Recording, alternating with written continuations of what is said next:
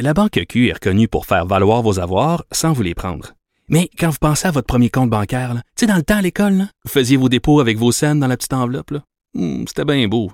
Mais avec le temps, ce vieux compte-là vous a coûté des milliers de dollars en frais, puis vous ne faites pas une scène d'intérêt. Avec la Banque Q, vous obtenez des intérêts élevés et aucun frais sur vos services bancaires courants. Autrement dit, ça fait pas mal plus de scènes dans votre enveloppe, ça. Banque Q. Faites valoir vos avoirs. Visitez banqueq.ca pour en savoir plus. Geneviève Peterson, la déesse de l'information. Vous écoutez Geneviève Peterson. Cube Radio.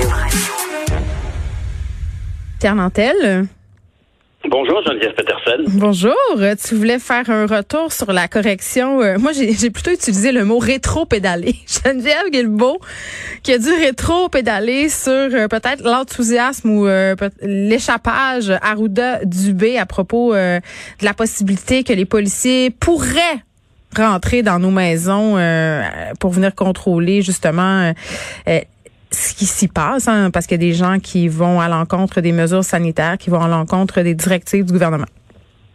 Ben, je suis content que tu spécifies Arruda Dubé, parce que c'est vrai que c'est M. Arruda qui a ouvert la porte, qui a déboulé trois, quatre marches, puis M. Dubé a continué la descente à ce niveau-là, puis les deux étaient un peu comme pris de court à devoir donner des précisions sur une, conversation qui a certainement déjà eu lieu mhm. devant eux autour d'une grande table et où la, solution simple n'était pas déjà identifiée. Fait qu'ils sont avancés beaucoup trop et on peut-tu voir à quel point Mme Guilbeault était fâchée ce matin?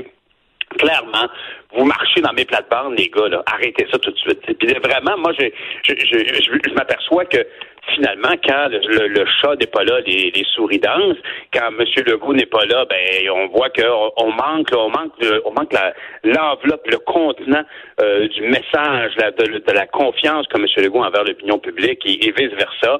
Et Mme Guilbeault, quand même, honnêtement, fait un, super travail. elle est vice-première ministre et ça paraît, elle a, elle a ce qu'il faut pour le faire.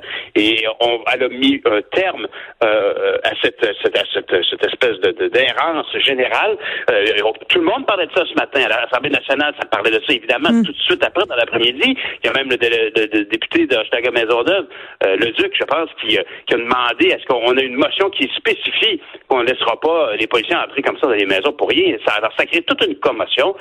Puis j'ai l'impression que le, le, le, plus gros problème lié à ce cafouillage de communication-là, -là, c'est que, ultimement, maintenant, on sait qu'on rentrera pas dans les maisons. Alors que moi, je, je pense que, euh, tu sais, la même chose pour l'opération Oscar, l'idée qu'il y avait des policiers qui allaient rentrer dans les bars, vérifier, ça donnait l'impression que, oh, là, c'est sérieux. Alors, pour les tenanciers de bars, pour les gens dans les bars, on a vu qu'à Laval, il y a des gens qui comprennent rien, mais dans l'ensemble, le message était certainement plus souligné à l'encre rouge.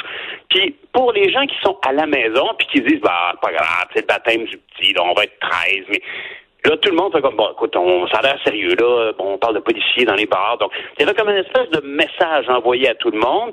Et là, ce qui est dommage, c'est que, en étant obligé de préciser que les policiers ne pourront pas entrer chez les gens sans mandat de perquisition, on, vient un peu comme à dégriffer euh, le, chien, tu sais. Euh, moi, je pense. Elle a dit pour le moment, Pierre.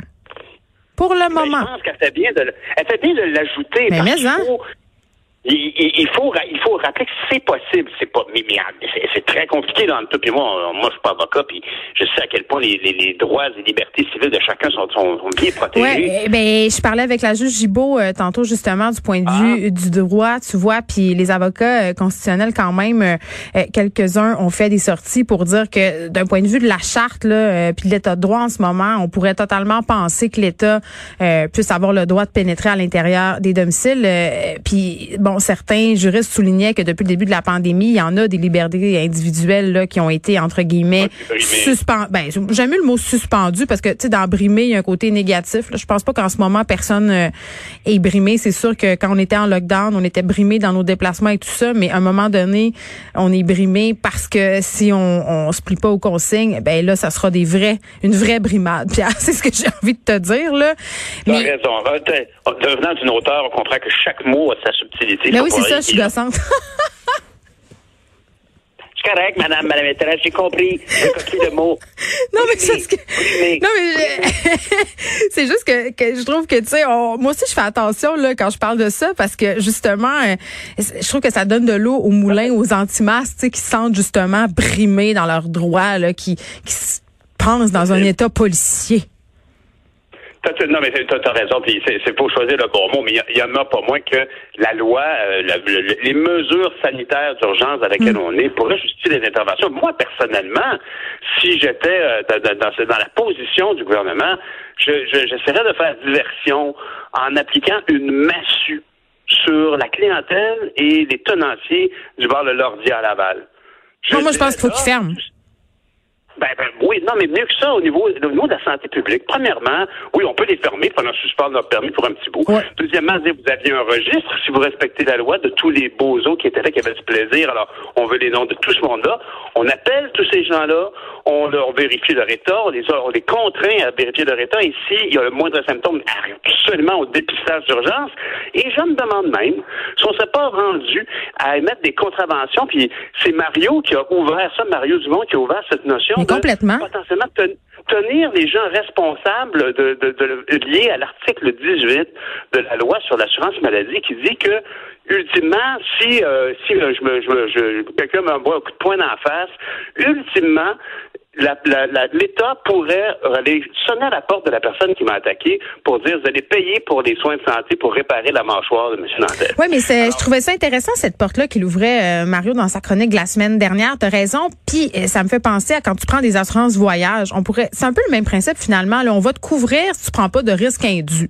Et en ce moment, s'il y a des vidéos de toi qui circulent un peu partout, et si tu t'en fous des mesures sanitaires et que tu te ramasses dans une situation où tu as la COVID-19, des complications, pourquoi on pourrait pas te la facture. Après ça, euh, ça serait peut-être un peu compliqué à prouver là, parce que la bonne foi, la mauvaise foi en droit, euh, c'est quand même excessivement complexe. Mais tu sais, je veux revenir à ce que tu disais par rapport à l'effet dissuasif hein, euh, de cette mm-hmm. de l'opération Oscar là, où les policiers sont allés visiter, je pense quelque chose comme 2500 établissements juste en fin de semaine passée.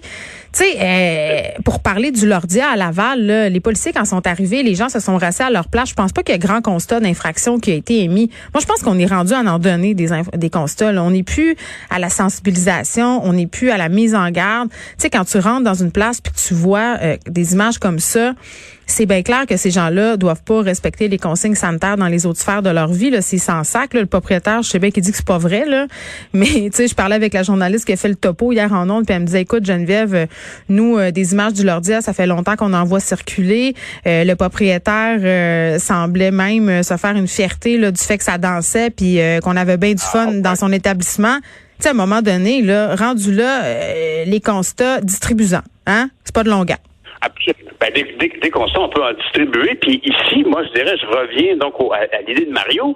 C'est donc, ben, tu as un constat, puis tu n'as peut-être mhm. pas d'amende, mais tu rentres au registre des gens responsables.